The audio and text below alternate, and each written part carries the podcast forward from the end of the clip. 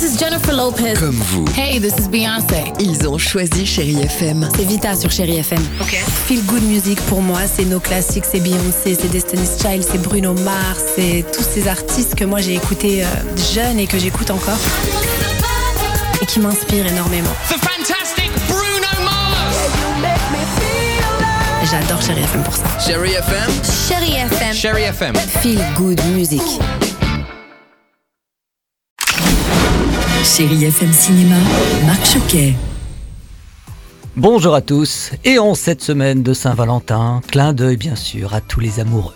De l'amour, de l'action et de la grande aventure, c'est le pari réussi de la comédie familiale Chien et chat de et avec Rim Kérissi, Franck Dubosc et Philippe Lachaud.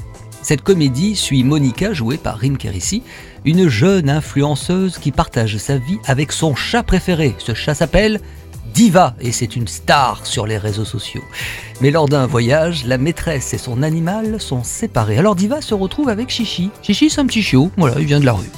Attends, y a un truc bizarre. Y'a quoi Depuis que je te connais, tu m'as fait aucun compliment. Hein Mes moustaches, ma crinière, mon boule. Ça t'éblouit pas Nope.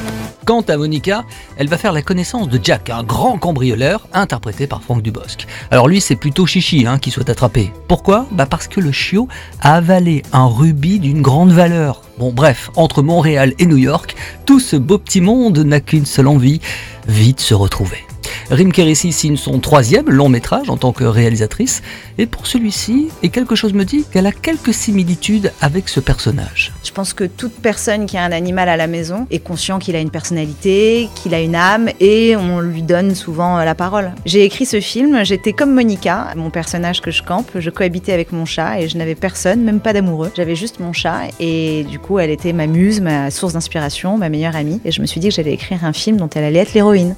Philippe Lachaud interprète pour la première fois un méchant. Ce projet lui a énormément plu, c'est ce qu'il m'a confié au micro de Chéri FM. Ce qui m'a plu, moi, c'est son originalité. On n'a jamais vu de comédie française comme ça, euh, avec des animaux euh, en synthèse, euh, en rôle principaux. On avait l'habitude de le voir aux États-Unis. Je trouvais ça super aussi de faire un méchant. Première fois. J'avoue, j'étais aussi content de tourner pour la première fois avec Franck. J'allais à ses spectacles et j'étais vraiment content de jouer son partenaire de jeu.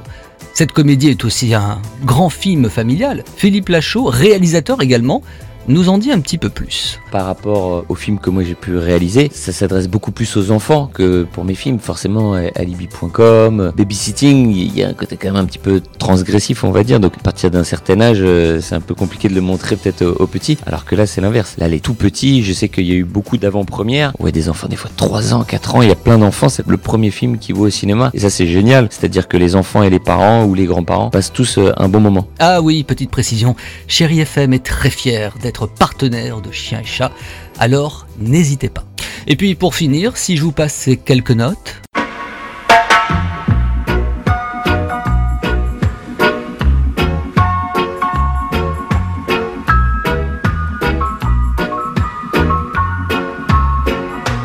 Eh oui, c'est la sortie d'un film très attendu également aujourd'hui, Bob Marley One Love, un biopic où les amateurs de reggae, mais pas que, et de l'homme apprendront sûrement énormément de choses, par exemple de la tentative d'assassinat dont il a été victime, c'était en 1976, à son domicile, deux jours avant un concert pour la paix.